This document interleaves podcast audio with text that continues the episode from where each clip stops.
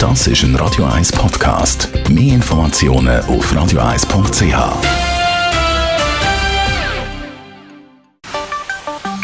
Der Finanzratgeber auf Radio 1 wird Ihnen präsentiert von der UBS. Ja, Stefan Stolz von der UBS. Wir reden heute über die dritte Säule. Eine wichtige Sache als Vorsorge und die hat auch sonst viel Vorteil. Was muss man dann über die dritte Säule wissen? Vorab ist noch verrückt, zwei Drittel von allen Leuten, die arbeiten in der Schweiz, haben so ein dritte Säulenkonto. Also es scheint sehr beliebt zu sein. Und es kursieren immer wieder Geschichten um, ähm, was das kann und was es nicht kann. Und vielleicht ein bisschen Klarheit in den Ecken hinein. Der erste Mythos ist, dass man nur ein einziges ähm, Säule 3a-Konto kann eröffnen kann. Das stimmt nicht, oder? Ist falsch.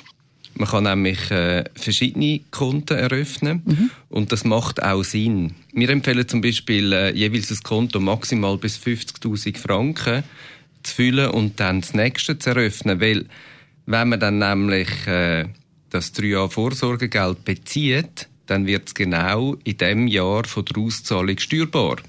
Und das macht ja vielleicht Sinn, wenn man das gerne ein bisschen staffeln Sehr gut. Ein weiterer Mythos, den man da immer mal wieder hört, ist, Säule 3a-Gelder sind nicht sicher.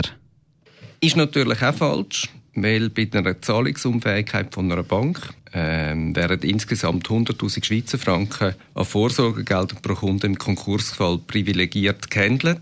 Das heißt, äh, von dem her gibt es dort eine größere Sicherheit. Das Zweite ist, wenn man das Geld nicht auf dem Konto hat, sondern eben in 3A Anlagefonds investiert, dann würden sowieso die Wertschriften als Sondervermögen gehen und nicht in Konkursmassen hineinfallen. Das heißt, die 3A-Gelder, die sind recht sicher. Dann äh, nochmal ein Mythos, den man äh, noch oft hört, dass die Säule 3A-Gelder, dass man die zwingend bei der Pensionierung muss verkaufen muss.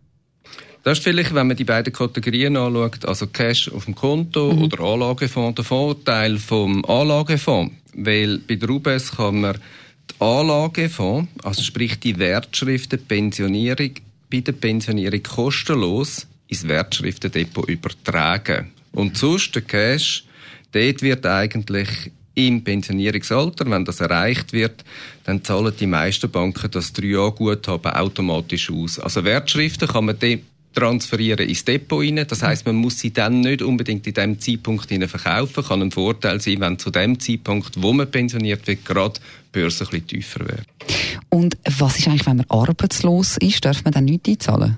Das stimmt so nicht. Solange man ähm, als arbeitslos gemeldete Person Taggelder bei der Arbeitslosenversicherung bezieht, kann man einzahlen. Sobald man jedoch ausgesteuert ist, dürfen keine weiteren Einzahlungen in Säule 3a mit geleistet werden. Vielen Dank für die Infos, Stefan Stotz von der UBS.